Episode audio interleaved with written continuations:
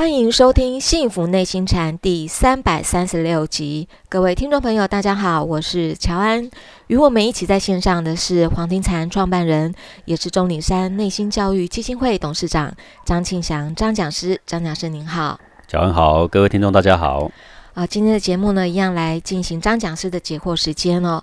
呃，这位提问的听众朋友，他的提问是这样的，他说：“讲师你好，嗯，有个问题呢，想请教讲师，就是呢，我们说啊，内心光明致良知，就会自然的有仁义礼智信。对于这个内心的智，总感觉有一些疑惑。在传习录中也有很多的篇幅啊。”呃，讲师您讲解这个内心光明之后，心如明镜，会很有智慧。呃，不善的念头自己会知道，这个就是良知的功能。但是这个内心的智，似乎和我们常说脑袋里面的智，好像是相互无法替代的吧？比如说一件事要不要办，应该怎么办？这个大小先后，难道不是我学习了、读书了、实践了？吃亏了，失败了，有经验了，我才能够越来越能够判断得清楚吗？那这个智慧就不是从内心来的吧？再比如，我们作为公司主管要面试一个人，这个人要不要录用？我扪心自问，当然内心是有感觉的，没错，但是还是要用头脑里仔细的去分析，要提出合理的问题进行沟通检测，才能够做判断。单单靠关注内心，应该也是没有办法得到最合适答案的吧。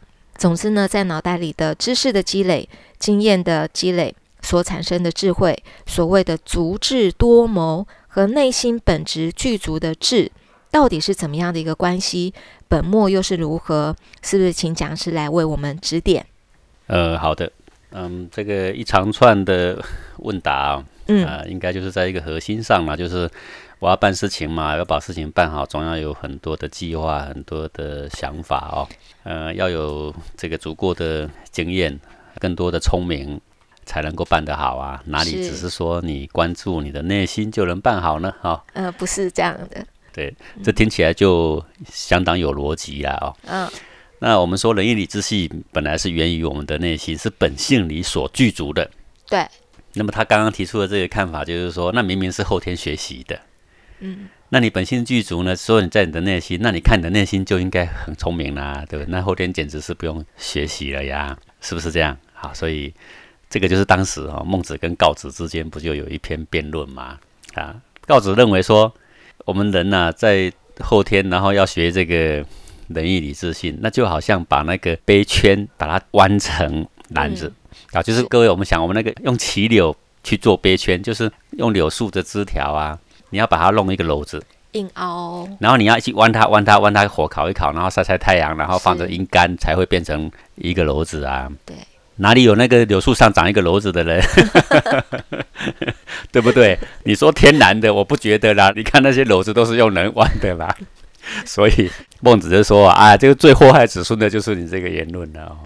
这个如果你认为人性是需要这样子去矫饰的。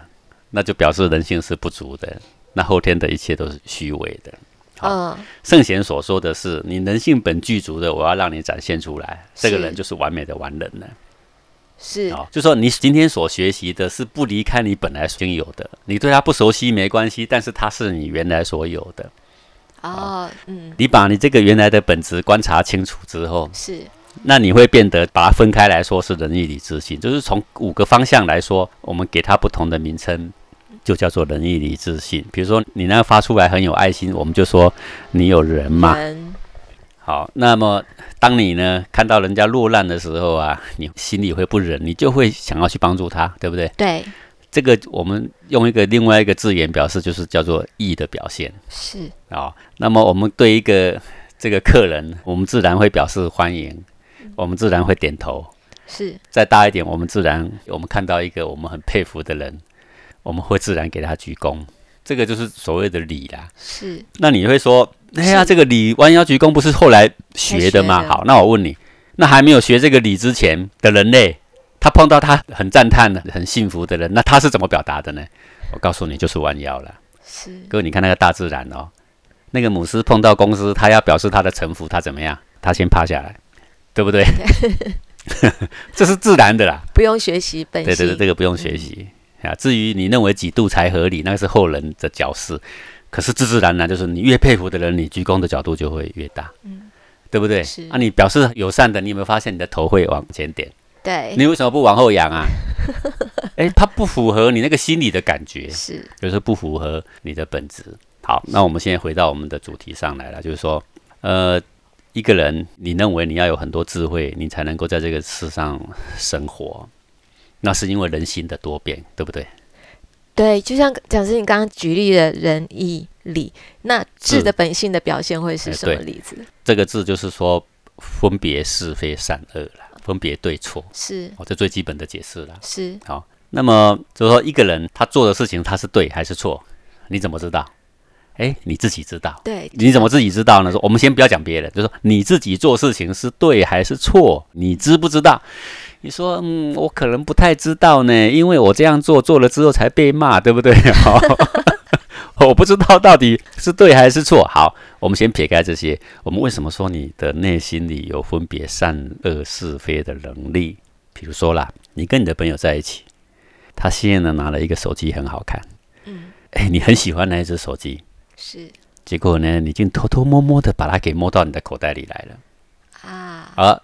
我告诉你，我就从这个为什么你会偷偷摸摸的，我就知道你的字是存在的。对，为什么？见不得人吗？因为你知道这是不光明的。对，不光明。不然你干嘛偷偷摸摸的？对，对不对？对，表示你有没有智慧判断是非对错？有，有啊。啊，很明白嘛？很明白。你先了解你自己，为什么你那时候觉得心里卡卡的？为什么你觉得过意不去？你很想拿？哎，这个东西，各位物各有主嘛。你可以喜欢世上任何东西，但是你并不能全部拿嘛。是拿的光明磊落，很公平，你会光明正大的拿嘛？是你为什么偷偷摸摸，一只手绕到他的后面，趁他没看见，摸到你的口袋里面来了？那个偷偷摸摸之前，就是你的心里卡卡的啦。你既有欲望上来了，而你的良知不昧，所以心里会动了一下，会不安，然后欲望又大，然后你的不安呢，小于那个欲望。是欲望的力量竟然战胜了你的不安，结果呢？你带着不安去做偷偷摸摸的动作，正是因为你偷偷摸摸，我就知道你的良知未灭，对不对？这就是智啊！这个人喜欢骗人，为什么他要用骗的？因为他知道这样不对，对，不然干嘛用骗的呢？所以，当你自己很深刻的了解你自己，你正在欺骗自己，你知道这个不对，那个不对，你先从你知道的部分开始，那就是良知嘛。为什么一个很小的小孩，他也会欺骗他的父母？欺骗的当下就知道是不对的，对不对？是他不知道的情况，他就会坦白的讲他要什么，对不对？哎，我们为什么觉得小孩可爱？因为他不知道对错，他坦白会跟你讲。哎，光这个坦白就是很光明磊落。他坦白讲，我们两个再来讨论说怎么做比较好。到他有一天，他发现说，哎，刚刚我掉了十块钱，你有没有捡到啊？说没有没有，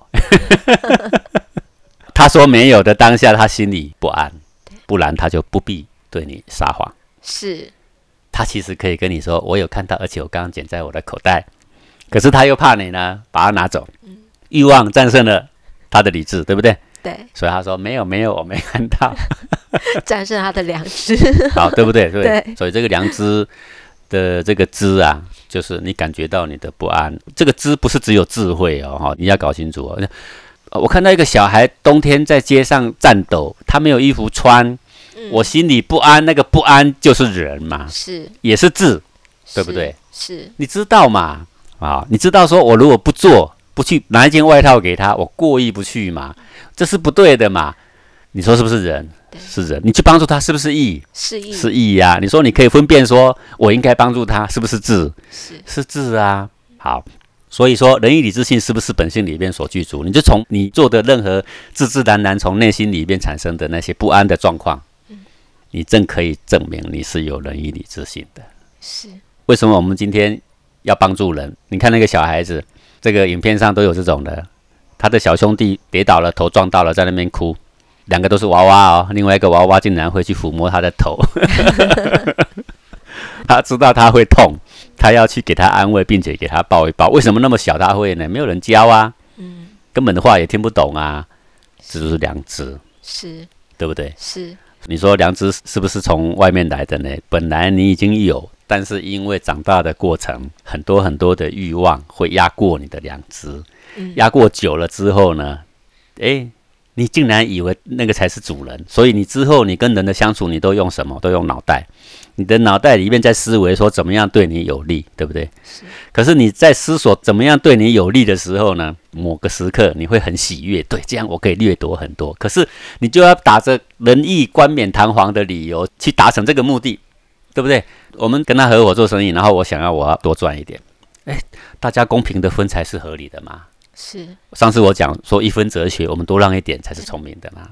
可是你偏偏想多得，本来应该五五分，你想要分到七成，那你要不要找理由？嗯，要。你绕过了你真正的欲望，你并不敢跟他说，其实我就是想多，对不对？我就是这种人，你必须给我，那我还说你有三分老实了。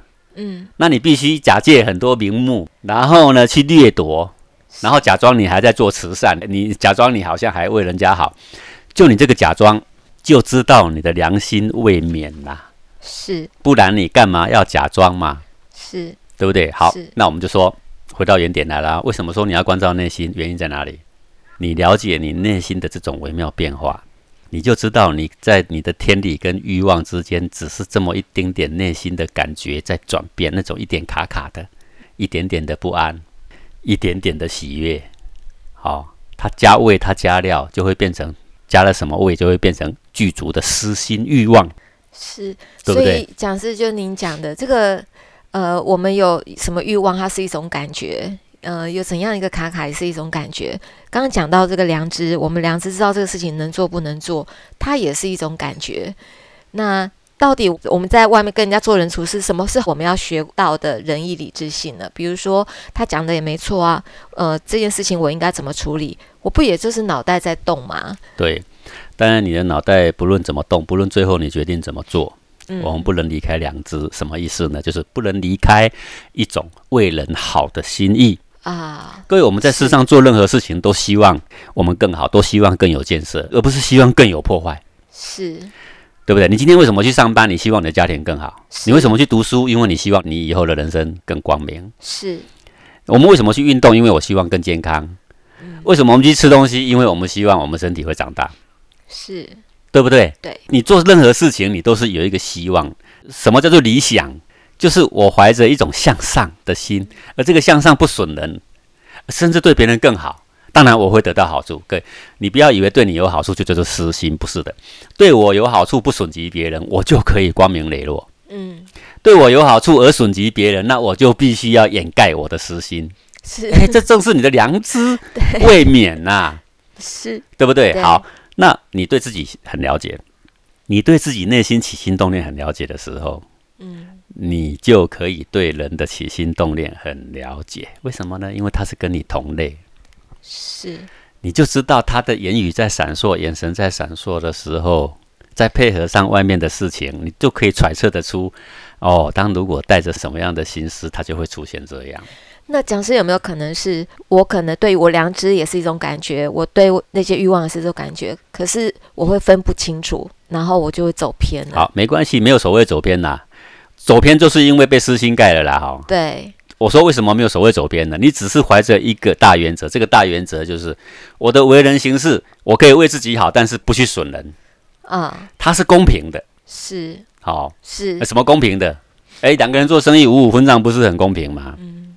对不对？对，好，比如说我们有一块土地，我们两个合在一起的土地要来分割，第一个起码面积要一样嘛，是。第二个呢，起码平地跟坡地大家分起来要相当嘛，啊，不然就是把它变成现金，一人分一半嘛，哈，这不是很明白吗？是。你又要平地，你又不要坡地，你又要什么好的，通通拿去，这不公平嘛？是。所以这种损人利己的呢，你就必须找借口，嗯，冠冕堂皇的借口，对不对？那这个就是良知未泯才需要找借口，所以你为什么而这样呢？是本着良知，所以才会变成这样。好，那我刚刚讲就是你对自己很明白，你对别人的心思就会很明白。嗯，这一明白之下呢，你就会去做出怎么样让他更好，怎么样对我也不损。这个中间呢，我们就产生了你所谓的智慧。对哎，就是人跟人相处，哎，我必须要有一种智慧啊，然后才能够避免掉这些伤害啊，等等。为什么你能够做出这个比较好的抉择呢？嗯，为什么你有的时候抉择用软的手段？为什么有的时候抉择不得不了，一定要用一点硬的手段？这个原因是什么呢？是因为你自己充分了解你的内心，等同于你了解了人类的内心，是等同于你了解了凡事是是非非公不公平。是，所以你说是是非非公不公平呢？是因为对事理的学习而来的吗？那我请问你喽。那照你这样讲哦，读越多书的人应该越明理，做人应该越好啦，越诚实啦，有吗？没有，没有啦。那个巨奸大恶全部都是这种人，不是吗？对，我不是说读书都是巨奸大恶，可是你看看那些朝堂上的人，那些做官的人，巨贪的人，你看哪一个不是这种人呢？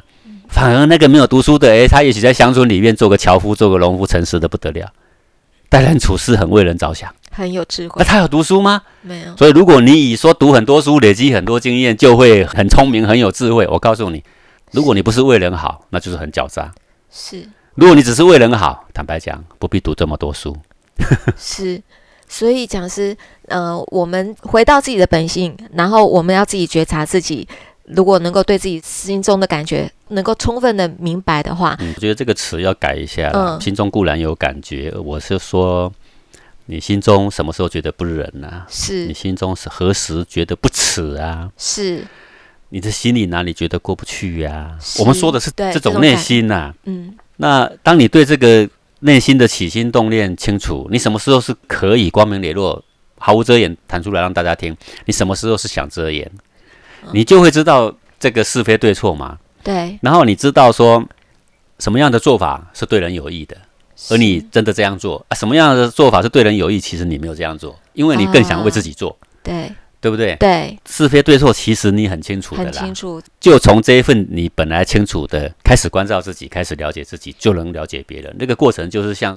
你在暗无天日的密室里面，你现在找找找找出了一个洞，那个洞光线竟然跑进来。嗯，虽然只是一丝的光，你为什么做这个事要掩藏？就是因为你发现了良知啦，是对不对？就是因为你的密室里凿了一个洞了。好，那我们越凿越大，越凿越大，最后把那些堵墙打掉，是是不是大放光明？是好，所以我们从了解内心的黑暗跟一线的光明，知道说你有这个良知。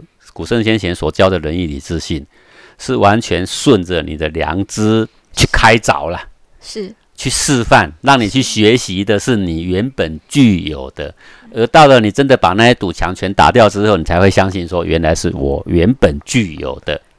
在这个暗无天日的过程，或只有一线之明的过程，你会觉得你所学习的都是假装的、造作的、后天人为的。是懂了，谢谢讲师您的解惑，也感谢各位听众朋友的收听，我们下次同一时间空中见喽，拜拜。